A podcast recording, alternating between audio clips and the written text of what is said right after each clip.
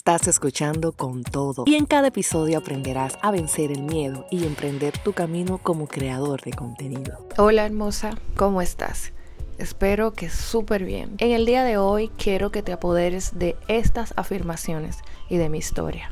Tú eres la versión más joven de toda tu vida. Eres un ser de fuerza y nunca te detienes. Eres capaz de alcanzar todo lo que te propongas. Es cierto que de la noche a la mañana no cambiarás nada, pero has dado el primer paso. Así que continúa que pronto verás el resultado. Permítete siempre creer en ti. Eres capaz de cumplir tus metas. Dejaste atrás el miedo, todo lo que te impedía alinearte con tus deseos de superación. Todas estas afirmaciones rondaban por mi cabeza una y otra vez. Me las repetía mucho cuando en el 2017 decido dar el paso que cambiaría toda mi vida. Aún no había posteado nada, pero dentro de mí ya estaba la fuerza y el deseo de hacer algo más grande, crear contenido, ayudar a los demás y dejar de trabajar para otros. Al principio no tenía una buena cámara o un buen celular, no tenía mucha ropa, pero estaba el deseo que era lo más importante. En ese entonces yo era bastante creativa. Bueno, aún lo soy, pero cuando no se tiene nada, ahí es que se pone a prueba la creatividad. Yo inventé mis propias luces para hacer las fotos, creaba mis propios outfits con piezas que ya tenía. Y créeme que lo más importante de haber iniciado en ese entonces es que aunque no tenía mucho conocimiento como ahora, pero haber iniciado me ayudó a estar donde estoy. Y es que en el camino aprendí tantas cosas, todo sobre marketing digital, relaciones públicas, redacción de contenido, multimedia, todo sobre las plataformas digitales que me hacen hoy en una máster en redes sociales. Así que mi consejo número uno, uno es que nunca te detengas porque no tienes conocimiento. El proceso junto con el tiempo te enseñarán todo lo que necesitas. Y pues ser creadora de contenido me ha cambiado la vida. Puedo trabajar desde casa, puedo cuidar a mi hijo, puedo trabajar con marcas internacionales y monetariamente me va mucho mejor que mis empleos anteriores. Así que si tu pasión es esta, continúa firme hasta que lo logres. Todo está en la pasión y la constancia. Y tú tienes eso. Solo pregúntate esto antes de iniciar. ¿Qué quiero lograr? ¿En qué soy buena? ¿Qué problemática quiero resolver? ¿Cuál sería mi audiencia ideal? Ya después de haber respondido estas preguntas, estás más que lista. Así que ve con todo, lucha por tus sueños. Gracias por escuchar este podcast por llegar hasta aquí. De verdad me siento muy agradecida contigo y en este 2022, como siempre digo, vamos con todo. Las quiero mucho. Bye.